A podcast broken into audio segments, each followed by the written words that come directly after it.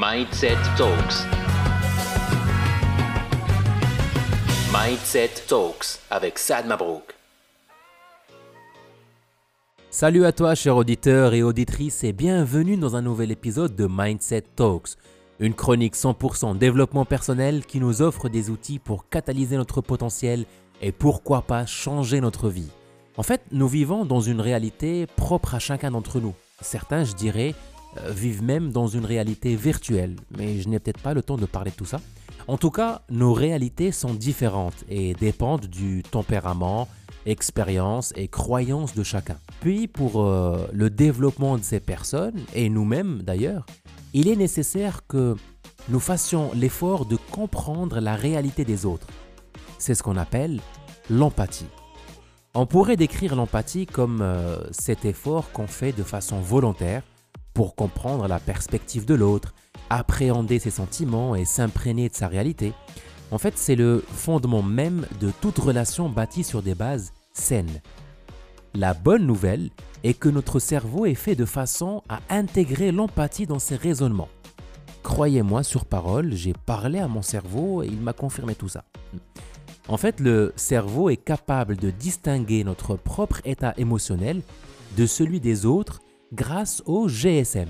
Non pas le téléphone, GSM pour gyrus supramarginal. Ce GSM permet à la fois de distinguer et de jauger les sentiments des gens autour de nous. Il est aussi derrière cet effet miroir qui nous amène parfois à imiter euh, les actions des autres. Comme par exemple, quand une personne se met à bailler en face, eh ben on s'y met nous aussi. Quand une dizaine de personnes rient devant un spectacle, eh ben on se retrouve aussi en train de rire. Ce qui explique aussi le syndrome des klaxons répétitifs en plein feu rouge. Les réactions dont je viens de parler sont principalement conduites par des réflexes subconscients. Du coup, pour être vraiment empathique, bah, il faudra un minimum d'efforts conscients. C'est ce qu'on appelle une pensée active, le fait de voir au-delà de nous-mêmes et de nos propres préoccupations. Cela d'ailleurs ressemble un tout petit peu à la sympathie.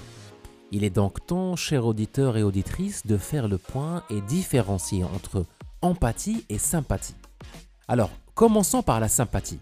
Cette dernière est basée sur trois éléments principaux, que sont l'accord, la pitié et le statut de victime. Un peu de sympathie fera son effet pendant un court moment, elle vient atténuer le sentiment de solitude, mais cela ne nous offre pas d'option pour euh, venir en aide ou aider à l'évolution de l'autre. L'empathie, d'autre part, se base sur de la compréhension, de la prise de recul et de la responsabilité. Je vous offre un exemple, attendez. Imaginez que quelqu'un se trouve piégé dans une salle d'escape game et que nous communiquons avec elle via haut-parleur. Ok Et euh, à un moment donné, on entend cette personne dire Je suis coincé, je n'arrive pas à trouver la clé pour déverrouiller le coffre, je désespère. Alors là, il y a l'approche empathique qui serait de lui dire qu'on comprend ce qu'elle ressent, euh, qu'on voit qu'elle est coincée et qu'elle n'est pas seule. Et puis il y a la sympathie qui serait de dire bah, elle est vraiment dure cette énigme, est-ce que tu veux un petit soda light? L'empathie, encore une fois, bah, la vraie surtout, serait d'accepter notre propre vulnérabilité et se connecter au ressenti de l'autre et puis partager sa vision. D'un autre côté, la sympathie bah, serait cette tentative de diminuer la douleur. On lui dira euh, Tu es coincé dans l'escape game, euh, ton estime prend un coup, et ben au moins toi tu es en train de jouer. Hein Certes, il est tout à fait compréhensible que nous ayons cette volonté de dessiner un monde meilleur pour les gens qui nous entourent. Sauf que il serait encore meilleur de les aider à dessiner eux-mêmes leur propre monde meilleur, voire même comprendre le fait qu'ils ne veuillent pas dessiner pour le moment. Vous voyez? Maintenant est venu le moment de parler de comment développer notre empathie. Plusieurs exercices s'offrent à nous. Le premier serait d'observer les autres. On va les observer en prenant le temps de comprendre l'état émotionnel de la personne et puis aussi sa vision du monde.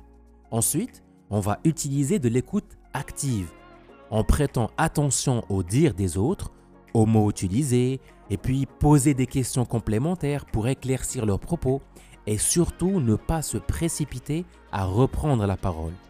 Et finalement, on devrait s'ouvrir aux autres, car euh, l'empathie se nourrit des échanges.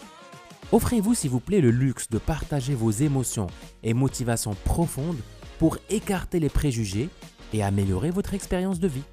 Comme vous l'aurez compris, l'empathie est un effort conscient qui tend à comprendre l'autre, non à ressentir les mêmes émotions ou simplement se mettre à leur place. Et comme le dit Brené Brown, ce n'est pas la réponse qui rend les choses meilleures, c'est la connexion. Et pour réussir ce beau challenge au quotidien, il est nécessaire que cette connexion soit vraie et congruente. D'ailleurs, la congruence fera l'objet du prochain épisode. D'ici là, boostez-vous bien.